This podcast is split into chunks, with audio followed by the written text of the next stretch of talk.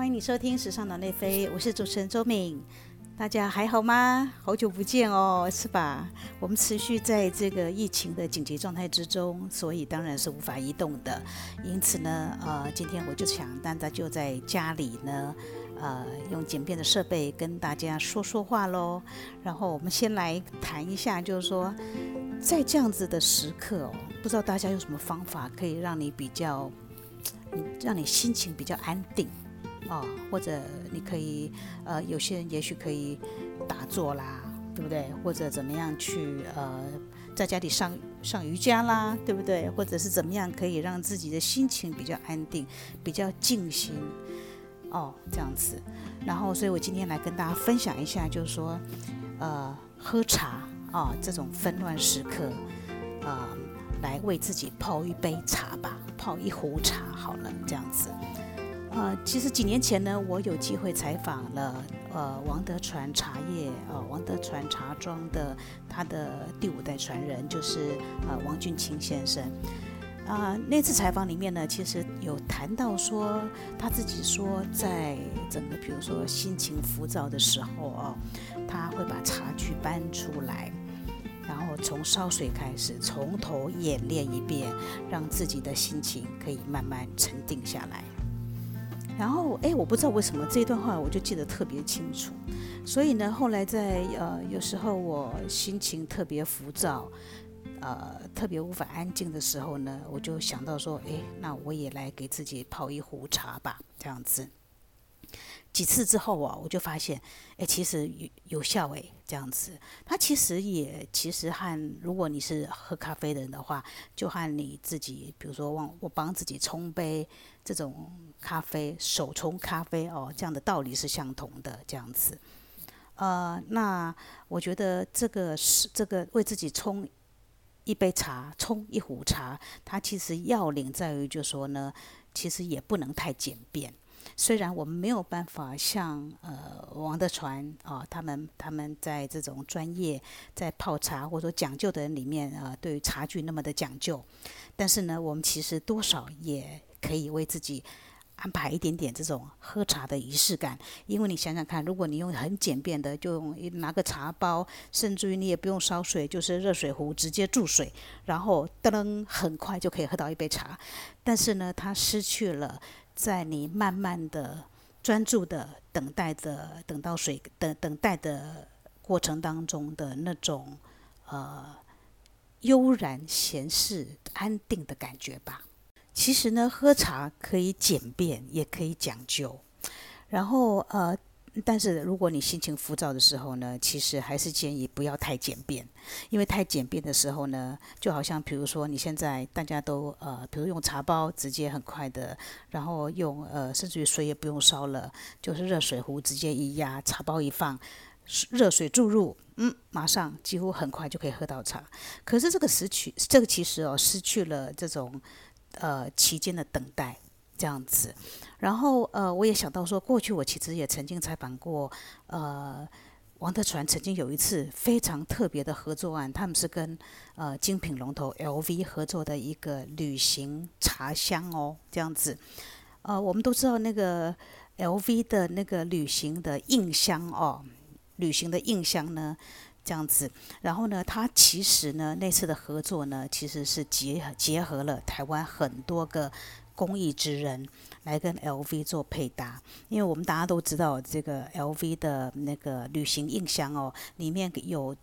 呃定制款嘛，定制款有很多种，比如说，比如说那个这一次的话，就是依据这个茶香哦，依据喝茶的人的所定制的箱子。那他们这一次就是透过那个呃王德传跟他们提案这样子，所以有了有了这种呃定制茶香的。这个想法，那王德传同时也推荐了他们很多的台湾的工艺职人来做，比如说里面的呃有那种呃柴烧的茶壶哦，这样子哦，其实柴柴像柴烧的话，他们其实就是跟台湾的呃。工艺家有一位叫黄家南的陶艺家合作。那黄家南呢？我那时候采访他的时候呢，其实他用的是他用的柴烧哦，是那种要到一千三百度的高温这样子。有些部分呢，其实其实已经烧得像那种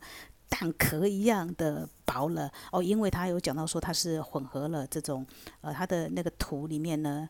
胚土里面呢是混合了日本的白瓷土啊，所以有些部分呢，在这种高温底下烧的已经真的非常的薄透，像蛋壳一样，然后也很接近像瓷器哦这样子。那除了皇家南之外呢，其实还有包括像那个呃讲究的，像那种喝茶的那种茶则啊，对不对？茶则就是你知道盛盛放那个茶叶的一个木头片这样子。那像像这一位工艺职人呢，他就有谈到，就说。茶则呢，其实要使用五年以上的竹子来制作，它的稳定性比较好，它的颜色哦也比较沉，这样子。太新的竹子呢，成色太浅，浅色就很容易，你知道浮浮的感觉。那因为因为他觉得喝茶茶道讲究要沉要稳这样子，然后在这种细节上，其实还有很多的一些呃。一些小小功夫哈，一些很注重的功夫，比如说这种呃小扇子啊，小竹扇呢，就是山火小竹扇。对啊，这三十三件这种旅行茶人、旅行茶箱里面的东西呢，里头呢有一个东西是铁壶。这个铁壶呢，就是拿来烧水用的哦。里面摆炭，那摆了炭之后呢，你其其实要让水烧开，你需要扇一下风嘛，对不对？所以它连这种细节的部分都设计好了。它就是呢，比如说呃，跟这个。台湾这个竹山哦，有个老师傅，他叫做罗川丁，来把这个呃桂竹笋哦，而不是笋，对不起，把这个竹子哦，用竹子第二层比较最嫩的部分、最有弹性的部分呢，来作为这个呃。竹扇的成料这样子，然后这个小竹扇，我那时候去采访的时候，所以我实地见到这个本尊，这个小竹扇真的好可爱，真的小小的，然后呃，然后真的是手工编织哦，一层一层编织，然后你拿在手里的时候呢，轻轻晃一晃它，你真的感觉感觉到那个回弹力这样子，所以这个是烧炭、烧水啊的时候需要让它扇风的一个小竹扇。那当然呢，还有一个是那个那个呃呃喝茶的人，其实呃很讲究的呢，其实很讲究的，讲究到你也无法想象的地步。比如说那一次呢，我才知道说，呃，其实你喝茶的人喜欢养壶嘛，对不对？养养茶壶这样子。茶壶呢，你其实通常你想想看，那个茶盖其实通常不会沾到呃茶汤哦，所以。这个茶壶盖的部分呢，通常它的颜色会跟那个茶壶本身有色差，所以这个时候呢，讲究的人呢，他会拿毛笔来把那个沾一点汤汁、茶汤哦，然后来刷一刷那个茶壶壶身呐，还尤其是这个壶盖的部分呢，要刷一刷它，免得到时候养壶养久了，但是那个茶壶盖呢颜色。太浅是有色差的，那就不好看啦。这样子，所以在这次的合作里面呢，这个这个是也超乎我想象，就是说很非常讲究的是，他们连在这个呃茶壶刷哦，这个等于是毛笔方面呢，也找到了一位其实是呃几乎在台湾很少人知道的一位毛笔的制笔专家。毛笔的制笔专专家，他呢，其实他叫做郭明晓先生，他所做的笔呢，叫叫小小笔孩啊，就是很小的小，因为他觉得每一支笔都好像是他的小孩一样，他抱着这样的心情来制作它。然后呃，这是令我最讶异的一位工艺人哦，他这这个呃做毛笔的工艺，现在几乎。因为现在人用用毛笔的人真的很少，然后像他这么坚持一定要做毛笔呢的人更少，而且呢，他因为你知道做毛笔的那个呃毛哦，它其实呃是要采用一些动物毛嘛，对不对？一些尤其是特殊的一些呃，像过去我们知道毛笔有分狼毫什么的之类之类的，那个就是指。毛哦，毛料的部分，他为了做毛笔的方便呢，所以他其实在三十年前就搬到了大陆的江苏阳江江都哦，是一个很小的地方这样子。他呢，我那次在在采访他的时候呢，是透过呃视讯啊，你看到他的生活真的是非常的简朴，他的你就感觉到他的人生好像是为了制作毛笔而生的感觉。这样子。然后呢，嗯。他的毛笔呢，其实在大陆其实也是非常有名的。这样子，像他曾经在他获得那个中国大陆有一位很有名的艺评家，呃的欣赏哦，所以他曾经帮他在北京办了一个小小笔孩的。展出这样子，呃，有五百多款用不同的材质、珍稀物件和狼毫啊、黄鼠狼这些毛料交织所使用的这种创作笔哦的展出这样子。然后据说像呃呃中国国家主席习习近平和彭丽媛夫妇呢，也都是他的这个毛笔的爱用者这样子。那还好，就是。呃，他的太太哦，郭明晓先生这个小小笔孩的创作者，他的太太呢，李曼君小姐呢，她在台北的重庆南路有一家小书斋，小书斋里面呢，其实就有呃放着小小笔孩所制作的笔，所以有兴趣的朋友们，有兴趣有时间的时候，可以去这个。小书斋看看哦，这样子。好的，我找到了当初我写那个采访王俊清先生写的这段文字哦，我念给大家听。他说呢，做茶喝茶就是一个等字，等茶叶采收，等日光萎凋，等搅拌，等炒青，等时光转化，等水滚，一切其实都是等待的艺术。心情浮躁时，王俊清会把整套茶具摆出来，从头演练一次，以调节心情。茶人以烧水修炼生性，写书法的人以磨墨修养，是同样的道理。这就是他所跟我们分享的。所以现在，嗯。这种纷乱时刻，希望大家心情不好的时候、浮躁的时候、烦闷的时候呢，啊，可以作为参考。也许其实喝什么茶无所谓哦，不管你是喝功夫茶、喝台湾高山茶、喝红茶、喝西、喝呃这个呃国外的红茶、西式红茶哦，或者或喝花草茶，其实都一样。其实那个重点就是在于那个过程。嗯，你可以可以，就是说，可以用稍微慢一点的速度，因为当然用茶包也是可以喝到茶，但是茶包用茶包喝茶呢，跟你自己泡茶来喝呢，其实这是完全不同的心路历程转化。哦，比如说你用茶包可能太快了，水一烧开，或者其实是那种嗯那种热水壶一按马上有茶，那个其实太。快速，所以它无法去比较，无法转换你的心情吧。所以，我我觉得其实就像我们用现在大家手冲咖啡造成的一股风潮一样哦，它其实就是要在这种嗯，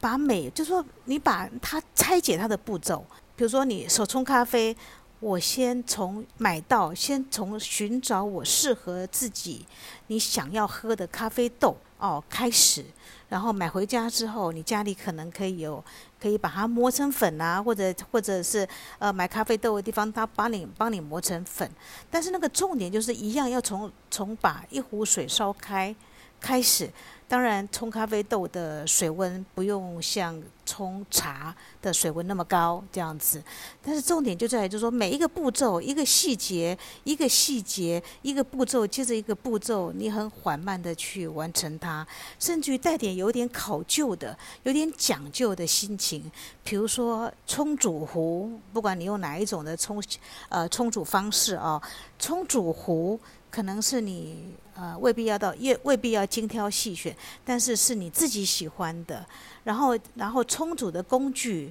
磨豆的器具，再到呃喝咖啡的茶杯、喝咖啡的咖啡杯哦，这个每一点的每一点每每一个步骤，它所会用到的器物，在转换到喝茶里面的时候，就是说你喜欢什么样的茶叶。对不对？然后你要用什么样的壶来冲煮它？然后呃，再到比如说，当茶汤已经已经可以舒展开来的时候，再把它倒入你喜欢的茶杯里面，然后之后你再慢慢的享用它。其实这个道理我觉得都是相通的，就是他要在一个步骤接着一个步骤，用缓慢一点的心情去享受它的时候呢，其实这个无形当中呢，在等待的过程当中呢，你的心情也有所转化，所以你就不会去急着要，呃，急着在于就说呃很急躁啊，然后被新闻影响啊，被什么现在的疫情影响啊，这样之类的。然后呢，除了喝茶，慢慢的喝茶，慢慢的或者喝咖啡之外哦，其实呃，我觉得大家也可以利用这一段，就是最好不要出门的时间，能够来试试看其他东西。嗯，比如说，比如说这两天，我可以跟大家分享一下啊。这两天呢，因为我也在这种不同的赖群组里面呢，然后就有人 PO 上来关于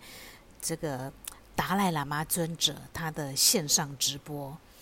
结果呃，那当然我先声明，我其实也不是佛教徒、基督教徒都不是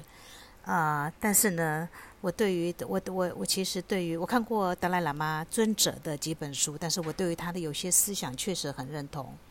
所以我就看了一下，呃，有时间的时候就看了一下这一个关于呃达赖喇嘛尊者他的一些直播，有一些是关于呃他的他对于比如说对于呃西藏年轻人哦，呃年轻的佛学徒的讲课，然后呃有有今天呢我听到了一个是比较特别的是他对他跟这些呃一个欧跟这些欧洲的一些呃。心智生命研讨会哦，这个很有趣的，关于这个心智，是不是？My and Life Europe 心智生命研讨会的一些呃心理学家的研讨会，然后我也没想到我竟然可以全程参加完毕，但是呢，我必须要说，就说其实有一些东西，我觉得呃大家可以说些可以讲出来跟大家参考一下。就是呃，当然就是为什么会有先解释一下为什么会这个研讨会的直播哦，其实就是呃，达赖喇嘛尊者呢，他其实这几年来呢，他因为嗯，在这个跟欧洲的一些心理学家针对于禅定心理学上面有一些不同的探讨，而而有而有了这一次的研讨会的过程哦。但是我觉得有一些东西是呃，其实不管是不是佛教徒啊，然后我觉得都有一些值得和大家分享，就是说，其实身体健康呢，它跟内心的思想状态其实是很有关联的。我不知道大家有没有同意哦？我觉得，我觉得这个这话讲的非常有道理哦。就是说，当然，当当你的心里，其实当你心里。不快乐的时候呢，其实你要讲到你身体健康。当然，短暂短暂的，如果只是受情绪影响的话，那还可以。如果你长期的，呃，因为心情上面无法无法放松啦，无法心情方面无法得到舒展啦，其实真的是会影响到身体健康。那我觉得这个我们可以从呃现在有很多的很多的呃，比如说。忧郁症啊，或者是抑郁症患者，呃的增加上面，其实可以理解到哦。所以我觉得，呃，就是在尤其是这样的时刻，你要怎么样让让先让每一个人的内心感到平静，寻到内心的宁静，我觉得其实是非常重要的一个问题哦。这样子，然后呢，我觉得这次他也谈到，就是说，嗯，呃，其实就像我们的。其实我们从小的教育里面，其实嗯，从小孩子的教育里面哦，从小教育里面，其实我们并没有去发展这一段呢，是不是？我们一直到其实一直到现在吧，现在吧，对，现在大家才会去强调，就是说心理健康是一个很重要的议题。哦，对不对？所以他，所以这次他们有谈到，就是说，呃，科学界在科学界哦，其实在很多的部分都是在研究关于物理现象，也就是说有形体的哦，有形的这个方面。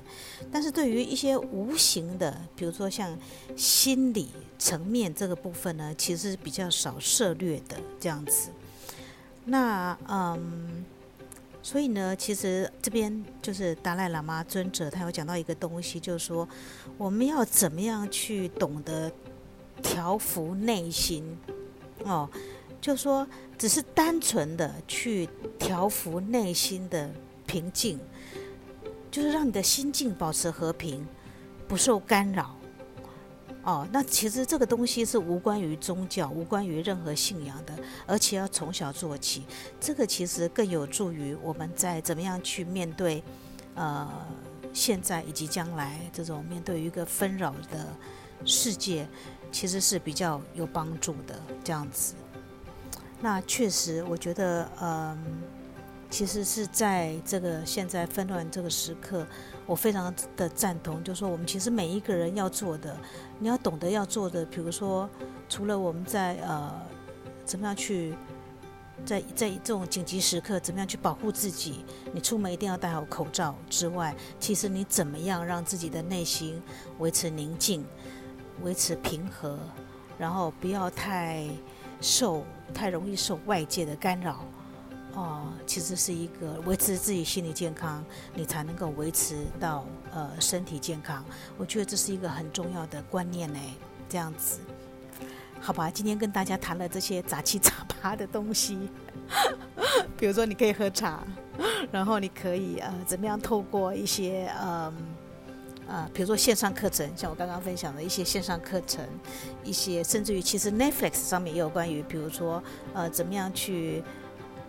静坐啊，meditation 这样子啊，来达到内心的平静的平和，我觉得是现代人大家要重新学习的一个很重要的功课哦，对不对？而且是维持身体健康很重要的一步。好的，那节目今天先到这里。谢谢你的收听，那希望呃希望疫情结束赶快结束，然后我们可以进录音室带给你其他的更有趣的内容哦。谢谢，OK，拜拜。